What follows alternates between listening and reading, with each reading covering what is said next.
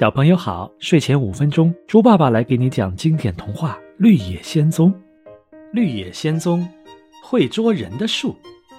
第二天早上，Dorothy 他们告别了翡翠城的人们，开始了新的冒险。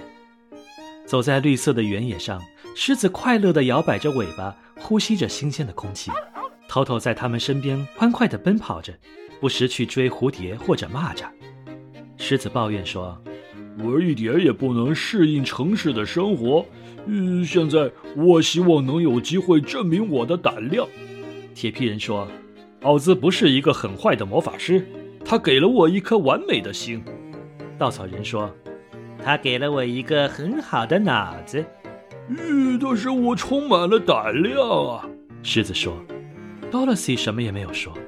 虽然奥兹没有满足他的心愿，但他已经尽力了，所以他在心里已经原谅他了。第二天，他们的前面出现了一片茂密的森林。森林从右到左伸展出去，似乎没有尽头，根本不可能绕过去。他们只好往森林里走去。走在最前面的稻草人发现了一棵大树，树叶像大伞一样伸展开，下面足以让他们这支小队伍钻过去。于是他率先走上前去，但当他刚刚走近，那些树枝突然弯了下来，紧紧地卷住他，把他高高的举到空中，然后用力地把他抛了出去。虽然这样做不能伤着稻草人，却让他受到了惊吓。当 Dorothy 把他扶起来时，他还有点晕乎乎的。瞧，狮子叫道：“旁边还有另外一个空隙可以走。”让我先去试试。稻草人说：“即使再把我扔到地上，也不能伤害我。”他又向另一棵大树走去。结果他刚刚走近那棵大树的树枝，又突然抓住了他，并再次把他抛了回来。真奇怪，多萝西大声说：“这些树好像不想让我们穿过去，我们该怎么办呢？”让我来试试。铁皮人举起斧头向第一棵大树走去。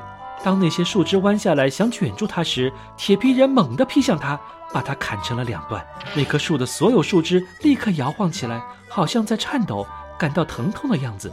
铁皮人趁机安全地从他下面走了过去。快过来！铁皮人冲同伴们喊道。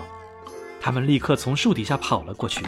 那棵树没敢再阻挡，可是透透却被一棵小树的树枝卷住了，大声叫起来。铁皮人忙砍下了小树枝，救出了透透。森林里的其他树木再也没有把它们捉住。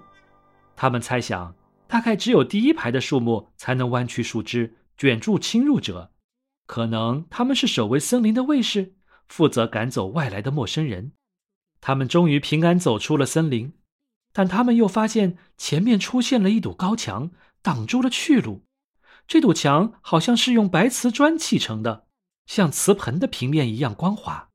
多萝西问：“现在该怎么办呢？”“我来做一个梯子。”铁皮人说，“这样我们就可以爬过去了。”小朋友们。你刚才收听的是配乐有声童话《绿野仙踪》，今天的故事就讲到这里了。在接下来的故事中，Dorothy 和他的小伙伴们又会展开什么神奇的冒险呢？我们下一期再见吧。